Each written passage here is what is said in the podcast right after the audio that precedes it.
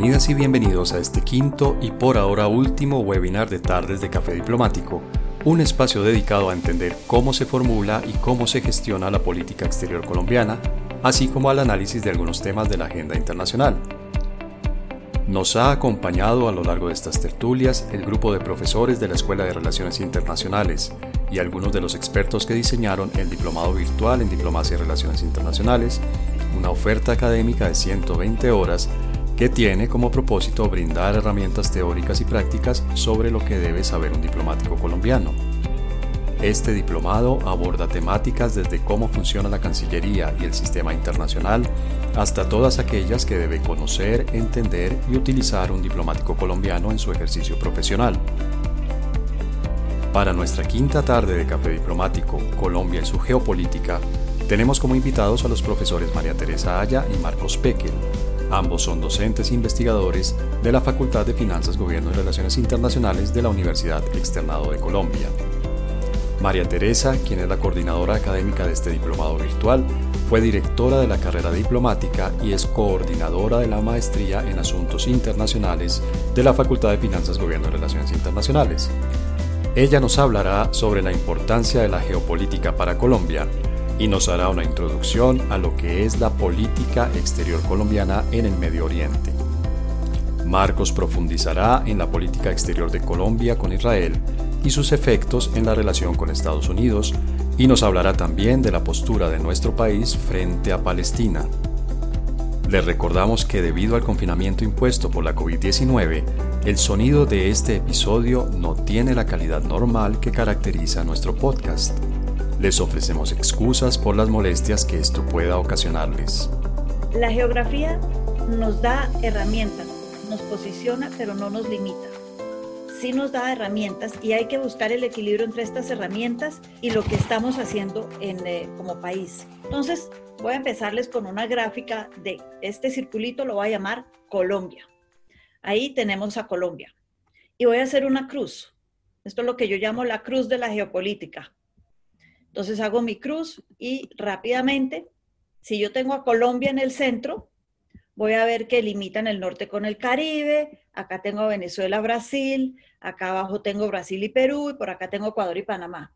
Eso es clásica geografía que todos aprendimos en el colegio hace muchos años. Pero es que no es todo tan fácil, seamos creativos, busquemos esa libertad que nos da la geografía no nos quedemos encasillados en esta caja cerrada de geografía que es Caribe, Venezuela, Brasil, no. Busquemos qué más tenemos de geografía. Y si somos creativos, entonces voy a encontrarme que acá tengo al Atlántico y la Unión Europea como grandes referentes de Colombia. Acá voy a hablar de llanos y planicies. Acá de un mar verde que es absolutamente maravilloso, que es el Amazonas. Y acá voy a hablar del Darién y del Pacífico. Ah, pero gran problema, porque si yo empiezo a pensar que acá tengo un mar, acá tengo unas planicies gigantes, que la mitad del año no son transitables, acá tengo un mar verde y acá tengo el Pacífico, hay quienes me pueden decir, ay, entonces vivimos en una isla. Sí, hay quienes sostienen eso. El presidente Alfonso López Miquelsen decíamos que somos un país que nos miramos al ombligo, que no salimos de esta isla. Entonces, ¿dónde está esa idea que yo digo que es tan liberadora, que nos da herramientas, que es la geografía? ¿De qué nos sirve todo esto? Para no ser aburridos. ¿Qué es lo que hemos pensado con la geografía? Y acá entra el tema al que le vamos a dedicar la mayor parte de este conversatorio, haber explicado un poco cómo la geografía determina la política. Y en el fondo la geografía no es sino lo que nosotros consideremos que nos limita o nos determina, y es pensar un poco en el Medio Oriente. Y para introducirnos y hacer un zoom grande, un paneo, hicimos un paneo de somos del sur y nos encontramos una Australia en el norte. Somos latinos y no existe. Indoamérica, Hispanoamérica, Iberoamérica, somos una isla. ¿Qué somos? Para hacer un zoom de ese paneo gigantesco a lo que es el tema de hoy, que es el Medio Oriente, voy a terminar. Este es el último mapa del día que les presento, que es un mapa rompecabezas de lo que fue, según Samuel Huntington, el conflicto de las civilizaciones. ¿Cuáles son las civilizaciones que él entendía en el mundo? Cabe notar que cuando él escribe esto, finalizada la Guerra Fría con la que empezamos hoy, La gente lo criticó y dijo, ay, qué interesante, ese tema de civilizaciones puede ser muy interesante. Irán es un país que lo tomó a pecho desde el principio dijo, y creo en el tema de civilizaciones. Claro, ellos son imperios persas, ellos vienen de 5.000 años, olvidémonos de la política de los últimos 40 años que ha sido dramática, por no usar otras palabras, pero el imperio persa ha sido un imperio importante en la región por 5.000 años. Entonces, el mundo islámico aquí en la mitad, ese rompecabezas nos genera una civilización islámica fascinante. El Bagdad del siglo IX, a mí me hubiera encantado poder estar ahí, ver todo lo que hacían en su bazar, en sus universidades, en todo. Claro está, han pasado más de mil años y el mundo ha cambiado. Como les decía, Huntington escribe esto y nadie le pone mucha atención hasta cuando viene el tema del 11 de septiembre. Y el mundo empieza a pensar, ¿cómo así? ¿Qué pasó? ¿Quiénes atacaron? Ah, es que hay una civilización musulmana y una civilización occidental y vamos a tener grandes problemas. Y a partir de ese momento es cuando el Medio Oriente se vuelve de alguna manera en un referente global para muchos de, de las personas que estudian estos temas. No para Marcos, yo sé que lo tiene en la sangre desde antes y muchos de ustedes también, y nosotros lo llevamos mirando con anterioridad del 9-11. Pero para muchos este fue como un despertar a que existía el Medio Oriente. ¿Cuándo fue el despertar de Colombia?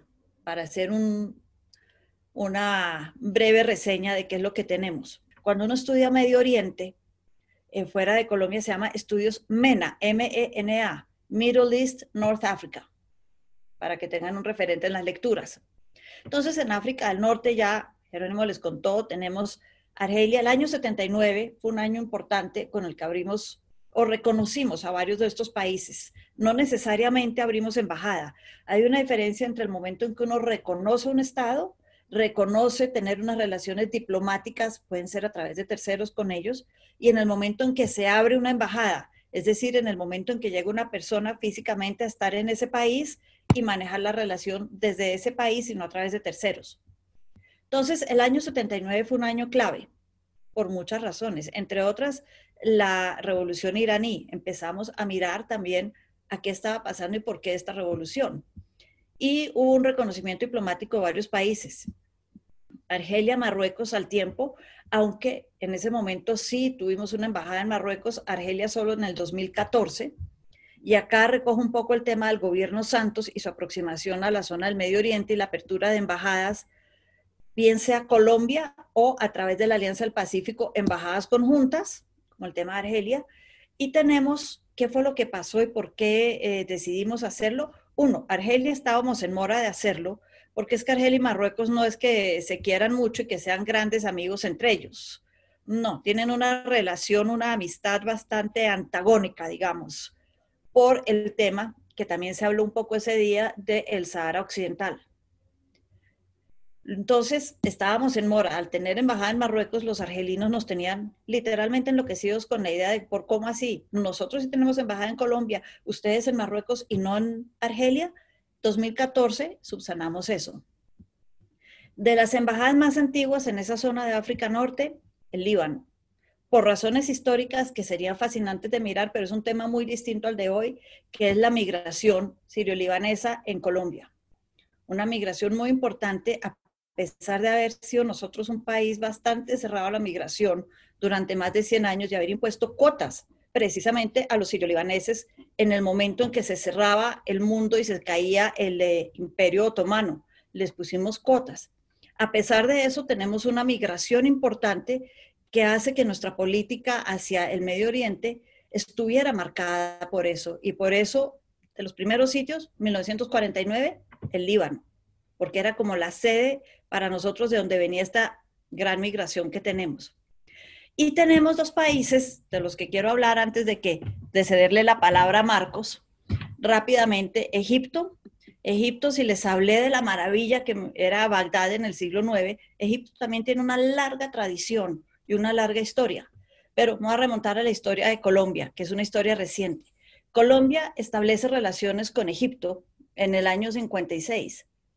¿Qué estaba pasando en el año 56 en Egipto? Teníamos a Nasser, que era nacionalista, una persona que no necesariamente estaba en este juego de guerra fría que vimos al principio entre la Unión Soviética y Estados Unidos, y dice, momentico, el canal del Suez, que tiene 100 años de construido, es un canal importantísimo. Conecta Europa a través del Mediterráneo, el Suez, al Mar Índico y hoy en día, 1956, a todo lo que son estas zonas petroleras, a lo que es, tiene costa con Arabia Saudita hacia abajo, el eh, cuerno de África, porque esto lo van a administrar ingleses y franceses y viene todo el problema del canal pues lo nacionaliza y antes de llegar a una guerra total, Naciones Unidas, que estaba estrenando el poder, tenía un secretario general que se llama Lester B. Pearson, canadiense, que tomó la Carta de Naciones Unidas, leyó y dijo, ah, cuando creamos esta carta hablamos de tener fuerzas de paz, fuerzas para evitar los conflictos. Pues las operacionalizó y en estas primeras fuerzas, Colombia tuvo, este se llama Batallón Colombia 2, en realidad, porque el 1 fue el de Corea. El Batallón Colombia 2 estuvo en 1956 en esta zona del Sinaí. Colombia empezó a mirar a Egipto por esto, porque dijo, maravilloso, ya estuvimos en Corea, sigamos haciendo esta presencia en sitios, esto puede ser un juego interesante. Y Egipto. Cabe notar que desde 1981 Colombia también eh, sigue en toda esta zona del Sinaí, esta vez el Sinaí, que es ese triángulo grande que hay entre África y Arabia, esa es la península del Sinaí. Ahí tenemos gente, ejército colombiano, cascos azules, desde el año 81. En el año 79 se celebra Camp David, los acuerdos de paz, ese se lo dejo a Marcos, y desde el 81 Colombia tiene también tropas en esta zona, el famoso Batallón Colombia. Yo eh, sin revelar mucho de mi edad acá, pero tengo varios amigos que hicieron su servicio militar cuando esto empezaba en el año 81 en el Sinaí. Entonces, hemos mirado a la zona como una zona de oportunidad de hacer presencia internacional. Colombia es un país que cree en el derecho internacional, cree en las Naciones Unidas, a pesar de la crisis en este momento multilateral que se vive. Y por eso le gusta participar en estos temas, Corea, Suez, Sinaí. También hemos mandado tropas, como dato curioso, a Haití, con la MINUSTA en los últimos años. Es decir, creemos en este tema multilateral y lo hemos visto reflejado como parte de nuestra política también en el Medio Oriente. Y el otro país que es interesante ya siglo XXI es Emiratos Árabes. Emiratos Árabes abrimos una embajada en el año 2011. Nuevamente esta idea del gobierno de Juan Manuel Santos de abrir hacia, mirar al mundo, abrir nuevas embajadas, reabrir embajadas que estaban cerradas antes, como lo hemos visto a lo largo de la semana. Meternos más en un mundo que no sea necesariamente la cajita de nuestro terreno, la cajita de nuestro continente, sino un mundo grande y ha sido parte de mirar al mundo, abrir esa caja que veíamos al principio. Entonces, eh, yo pondría ahora otra diapositiva y le rompo todas esas líneas alrededor de Colombia, porque Colombia tiene ahora una geografía que no la limita. El mundo se hace más pequeño y estamos llegando a sitios nuevos. Emiratos Árabes. ¿Por qué llegamos a Emiratos Árabes? ¿Por qué no llegamos a Arabia Saudita? ¿Por qué no abrimos embajada en Qatar? ¿Por qué escogimos los Emiratos Árabes? Básicamente porque los Emiratos Árabes, bueno, ¿por qué no Arabia Saudita primero? Porque Arabia Saudita es muy importante para el petróleo, es muy importante dentro de la OPEP, es un país que tiene una relación en cierto modo privilegiada con Estados Unidos, pero es un país donde las condiciones de vida son difíciles. Es un país todavía muy cerrado. Políticamente hablando, es un país que tiene muchas limitaciones para las mujeres, por ejemplo, y para quienes no son parte de la corona árabe. Hay muchas restricciones. Qatar o Emiratos Árabes, entonces ahora. Emiratos Árabes es un país que no tiene las restricciones que tiene Arabia Saudita. Tiene una cercanía con Arabia Saudita, lo que nos permite estar en contacto con eh, ellos de todas maneras. Si bien acá hago una, un pequeño paréntesis, la Embajada de Egipto es la que se encarga de las relaciones con Arabia Saudita, no es Emiratos Árabes. Pero Emiratos Árabes tiene una cercanía, mm, podemos estar en la península y son un país que estaba abriéndose al mundo. No quieren depender del petróleo, saben que el petróleo tarde que temprano y más temprano que tarde se va a acabar. Entonces, busquemos otras opciones para que nuestra economía siga creciendo.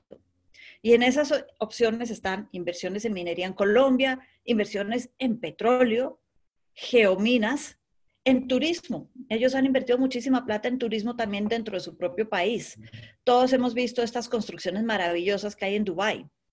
Alimentos procesados. Y les interesan, las flores les encantan para mantener todo ese desierto bonito y de colores, frutas, carnes y el famoso aguacate Hass, por ejemplo. Son temas con los que hemos podido comerciar con los Emiratos Árabes y Emiratos Árabes se ha convertido en un país supremamente importante para la inserción de Colombia en esta región. ¿Por qué no Qatar? Rápidamente, ya que les dije antes, porque o era Qatar o era Emiratos Árabes, pero no se podían los dos. No tienen una buena relación. La Unión Europea, por ejemplo, tiene todas sus embajadas en Qatar, en Doha, y no pueden entrar a Emiratos Árabes. Ahí tenemos un conflicto que daría para una clase muchísimo más larga de entre sunis, chiitas, Yemen, eh, una guerra fría, llamémoslo así, por poder entre Irán y Arabia Saudita, y Qatar está en la mitad de esa guerra fría. No tanto como otros países, pero sí ha caído en la guerra fría entre estos dos. Por eso era mucho más sensato abrir en Emiratos Árabes, un país que se estaba abriendo y donde tenemos hoy, yo creo que viene hecho, una cantidad de temas en común y una relación que va para adelante y creciendo. Entonces, antes de darle paso a Marcos, a quien le tengo dos preguntas, quiero simplemente reiterar la idea de que la geografía nos da herramientas, nos da herramientas que nos permiten, por ejemplo, producir el aguacate y las flores. Nos da una visión del mundo. No es lo mismo mirar a los Emiratos Árabes o a Egipto desde Colombia cruzando un océano que mirarlo desde Europa donde tienen además una historia compartida de guerras entre Grecia y estos países desde hace muchos años, siglos, milenios. No es lo mismo mirarlo desde la región en Asia, donde podemos entender que a lo mejor caemos en esta guerra fría, por ejemplo, entre Arabia Saudita e Irán.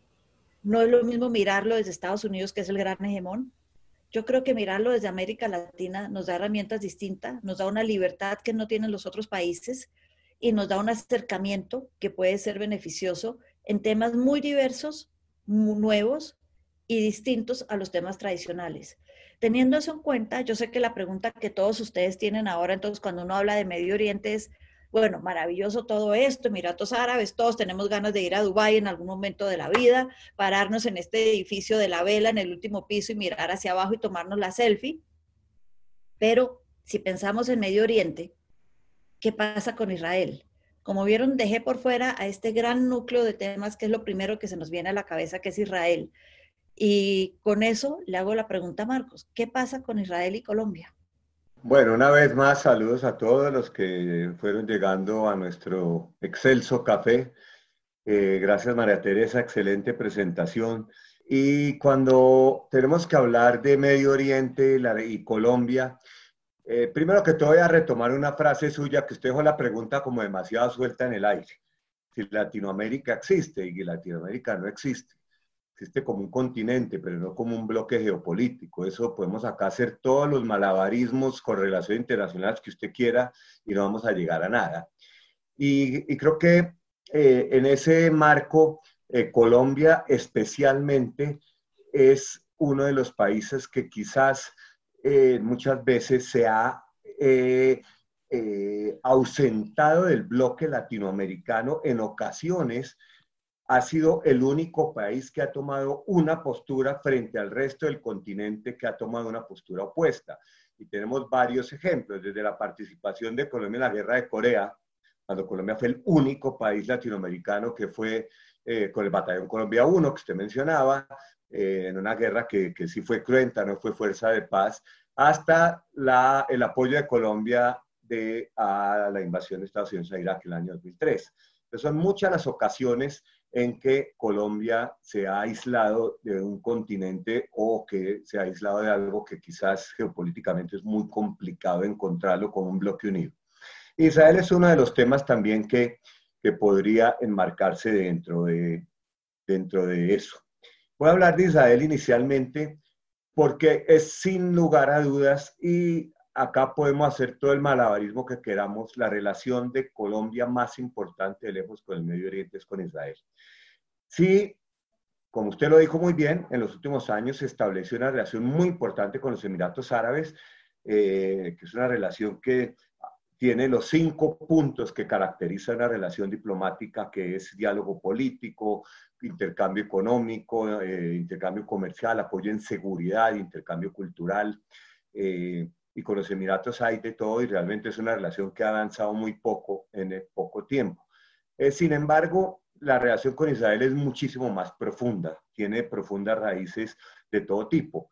Yo no me voy a ir muy lejos en la historia, pero sí podemos comenzar diciendo que la relación de Israel con Colombia se enmarca desde dos puntos de vista. La relación bilateral, que de por sí es importante, y el triángulo estratégico Israel, Estados Unidos, Colombia, que podríamos pintarlo como un triángulo isósceles.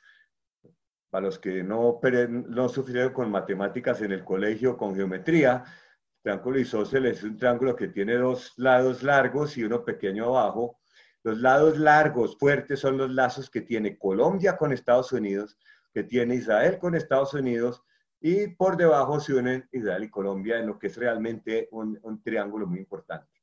La relación de Colombia con Estados Unidos también es muy distinta a la que tienen todos los países del continente. En eso también nosotros nos diferenciamos. Y lo mismo podríamos decir de Israel. ¿Cuál es la importancia de la relación de Israel y Colombia? ¿Por qué es una relación tan especial? Y os, tenemos que empezar diciendo que las relaciones internacionales obviamente se enmarcan dentro de las necesidades que tiene un Estado normalmente y de su situación interna. Una situación interna eh, genera unas relaciones internacionales ya sea por necesidad, ya sea por afinidad, ya sea por, eh, por buscar aliados eh, económicos dentro de un entorno económico específico. Y es obvio que nosotros con el conflicto interno que tenemos, con la guerra contra las drogas, con la guerra contra el crimen organizado, con la guerra contra las guerrillas en sus distintas manifestaciones, hemos sido un país en conflicto. Y eso ha caracterizado nuestras relaciones internacionales, las ha moldeado, nos ha construido nuestras alianzas y también nuestros enemigos en parte. Eh, si queremos seguir, eh, María Teresa, con el tema de Colombia, Colombia en UNASUR fue siempre, siempre un cuerpo extraño. Colombia fue un invitado de palo a UNASUR. La única razón por la cual nos invitaron a UNASUR fue por lo que usted dijo, porque por la geografía, pero no por la geopolítica. Si hubieran hecho por la geopolítica, jamás nos hubieran invitado a UNASUR y ahí realmente eh, nunca, nunca debimos haber estado y nunca, nunca cuadramos realmente en el tema de UNASUR. Entonces, el, ¿por qué? También por el conflicto interno. Porque para algunos el conflicto interno en la época del eje lulo-chavista, pues esto era otra cosa. Colombia no cuajó ahí. Con sí cuajó Colombia, una relación con Israel, con Estados Unidos, con Gran Bretaña también, por el conflicto interno.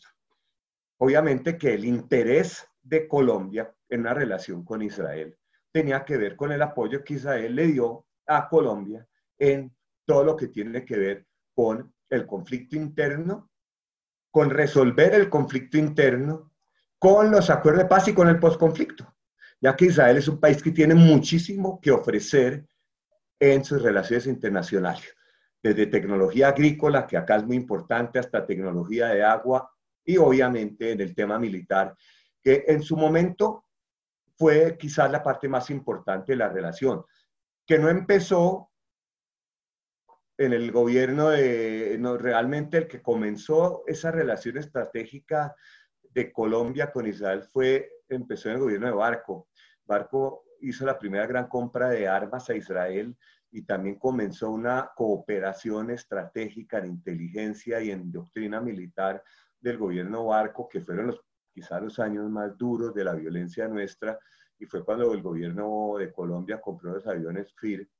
Y, y luego, eh, aunque la relación en términos geopolíticos se pudo haber enfriado un poco en el gobierno Samper, realmente la colaboración nunca cesó. Y luego vino, vino realmente el gobierno Uribe, el gobierno Santos y el gobierno Duque, donde la relación ha sido excesivamente estrecha. Y es estrecha porque Israel tiene mucho que ofrecerle a Colombia. Y Colombia firmó un acuerdo de libre comercio con Israel. En América Latina son varios los países que tienen acuerdo de libre comercio con Israel, incluido México, Mercosur. Eh, y la cooperación de Colombia con Israel a nivel militar, pues es obvia, fue necesaria para Colombia, eh, fue necesaria para una democracia como Colombia, eh, establecer relaciones que le ayudaran en el combate contra todos los grupos criminales que hemos tenido y que seguimos teniendo. Entonces, en eso se enmarca. Y esa es también en parte la naturaleza relación con Estados Unidos. Comercio de Colombia con Estados Unidos, comercio y ayuda militar. Definitivamente eh, la época del Plan Colombia, Colombia era el tercer recipiente de ayuda militar de Estados Unidos después de Israel. Egipto era el segundo, Colombia era el tercero. Y en toda la duración del Plan Colombia, Colombia recibió 10 mil millones de dólares de Estados Unidos en regalo, en ayuda, en, todo tipo de ayudas, eh, tanto para el conflicto como para planes de desarrollo social. O sea que el triángulo ese Israel, Colombia, Estados Unidos es absolutamente clave. Y, y si queremos una, eh, una expresión reciente, la visita de Mike Pompeo, que llegó acá el 20 de enero de este año sin tapabocas, la última vez que salió con tapabocas tiene una bandera de Estados Unidos así grande en la boca, eh, Colombia adoptó la, línea de la lista de organizaciones terroristas de Estados Unidos. eso es parte de un triángulo estratégico Israel, Estados Unidos, Colombia, que realmente es. Pero la, la colaboración de Colombia trasciende el tema militar en muchísimos aspectos. Si usted se va al ICETEX en los años 70, cuando todavía no había computadores, en los años 80, y se paraban la cartelera a ver la lista de países que daban becas a colombianos. Israel fue número uno mucho tiempo, o número dos, o número tres. Competía tal vez con algunos de los países, eh, voy a competir con, tal vez con Japón en su momento, voy a competir tal vez con Alemania, pero fue un país que ha dado miles de becas a colombianos que van a estudiar desde transporte público hasta eh, agricultura y obviamente tecnología, telecomunicaciones o sea, que es una relación que también trasciende el tema de la cooperación militar. El diálogo político es bastante fuerte y eso es quizás el punto más importante de una relación bilateral. Puede ser el comercio, puede haber intercambio cultural, pero el diálogo político demuestra intereses comunes en los dos países, en ambas regiones, en la región donde está uno y en la región donde está el otro. No es casualidad, y usted lo mencionó, María Teresa, la presencia de tropas colombianas en la Fuerza Multinacional de Observadores de Israel firmó la paz con Egipto.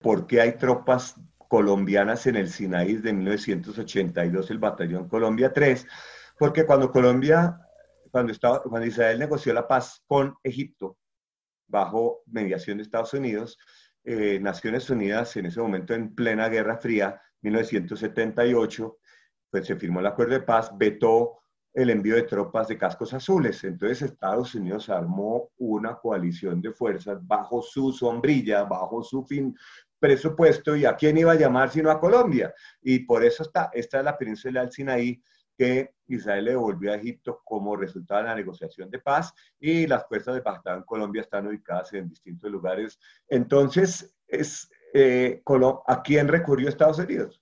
Pues a Colombia. ¿Y a dónde fue Colombia? A Israel. Entonces, como digo, este triángulo sigue apareciendo por todos lados. Dije gobierno Uribe, dije gobierno Santos, dije gobierno. Puedo decirles, con conocimiento de causa, que existe muchísima colaboración de Israel en este momento en el tema del coronavirus con el gobierno colombiano, como la hay de otros gobiernos también.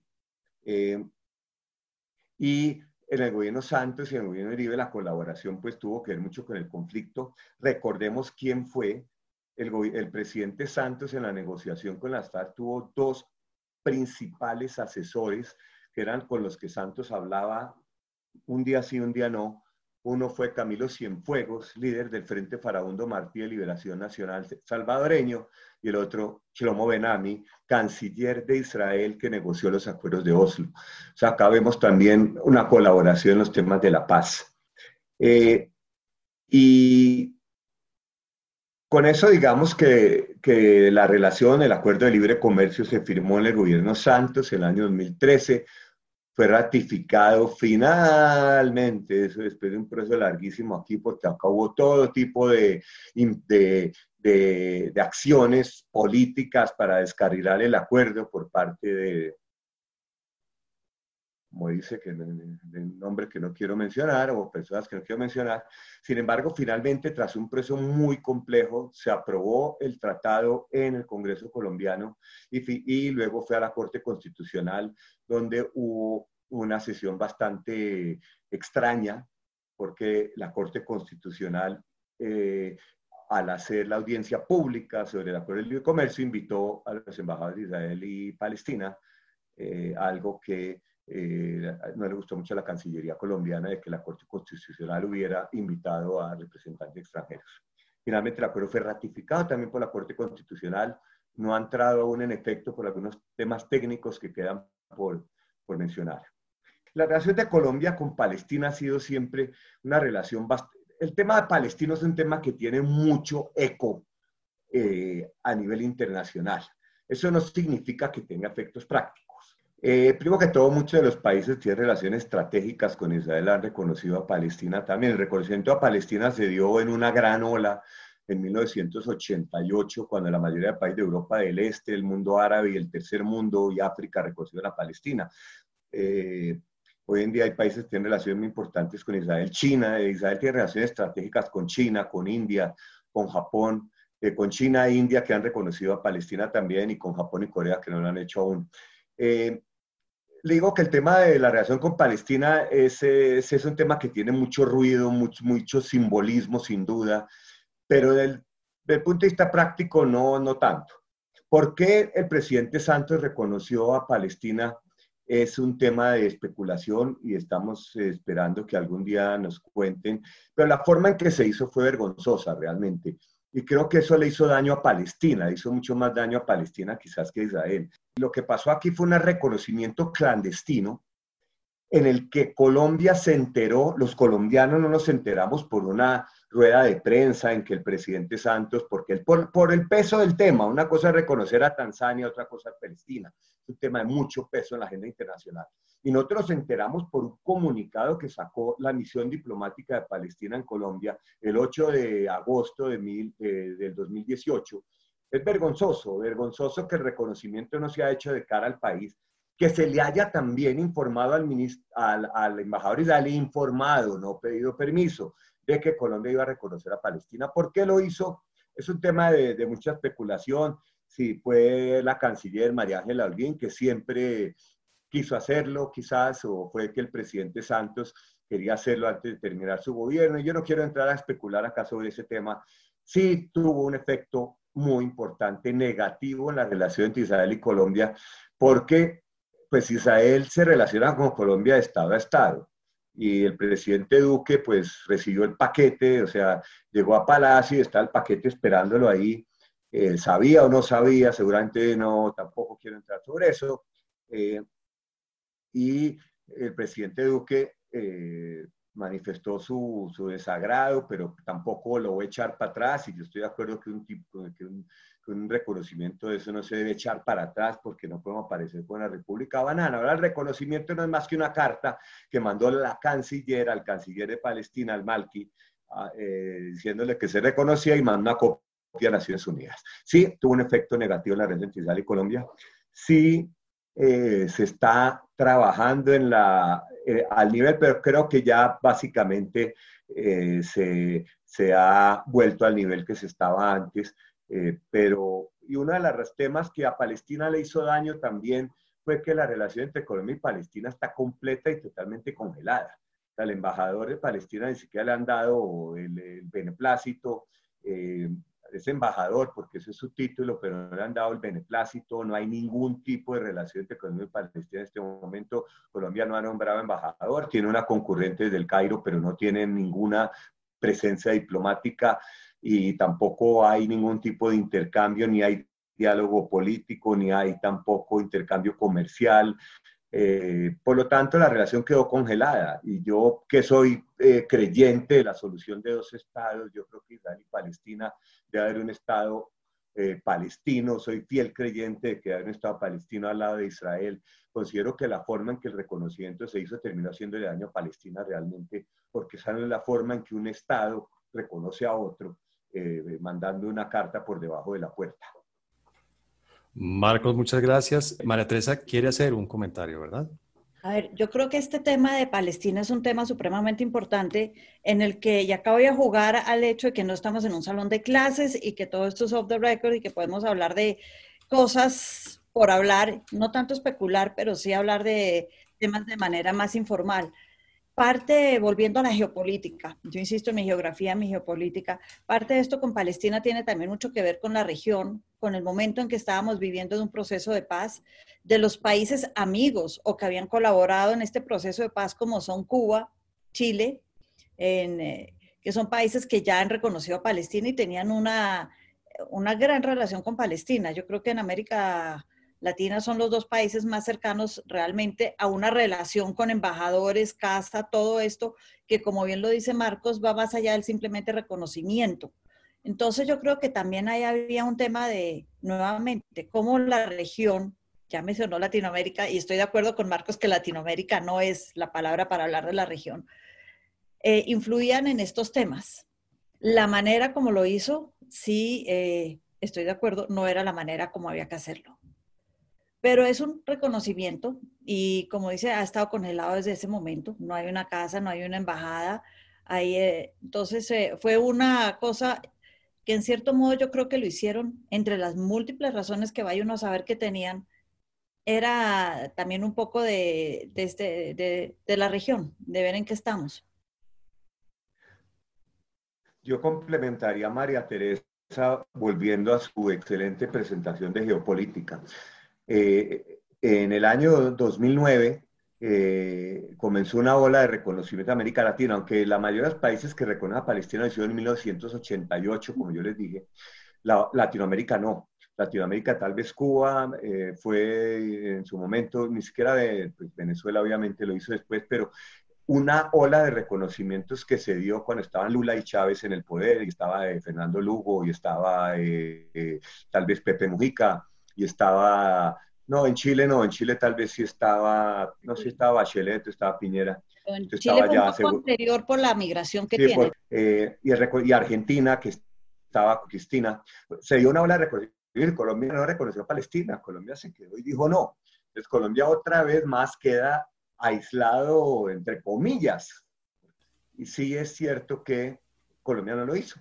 Cuando Colombia ya lo hizo, ya dejó ese mal sabor de la forma, pero Colombia, cuando todo Sudamérica reconoció a Palestina, Colombia no lo hizo. Otra, otro ejemplo más en que Colombia se aleja de, ese entorno que no existe, pero que sí geográficamente se llama Sudamérica. Yo quisiera resaltar dos puntos eh, fundamentales de lo que ustedes dijeron hoy. El primero, la geografía no es solamente escenografía, obviamente la geografía determina y es un, es un elemento, es un factor que es muy importante a la hora de diseñar y a la hora de eh, llevar a la práctica la política exterior de cualquier país. Colombia, por supuesto, no es la excepción con estos ejes eh, que muy, muy interesantes y muy didácticos que nos pintaba María Teresa en la primera parte de nuestro café hoy. Y, por supuesto, cuando hablamos de geografía, eh, perdón, cuando hablamos de geopolítica, no solamente hablamos de geografía, sino que hablamos de la geografía combinada con la cultura, con la economía, con la ideología y con los intereses políticos. Y creo que Marcos nos daba una mirada bien interesante de este triángulo de intereses, no lo llamemos todavía un, eh, triángulo amoroso, pero acá por lo menos hablemos de un triángulo de intereses entre Colombia, Estados Unidos e Israel y, nos da luces sobre varios episodios, algunos eh, del pasado, otros mucho del pasado remoto, otros mucho más recientes, sobre lo que ha sido la presencia de Colombia en el Medio Oriente y, por qué está allá y qué ha buscado y qué ha obtenido además a cambio, digamos, de esa inversión que ha hecho en su política exterior. Les agradezco mucho a María Teresa y a Marcos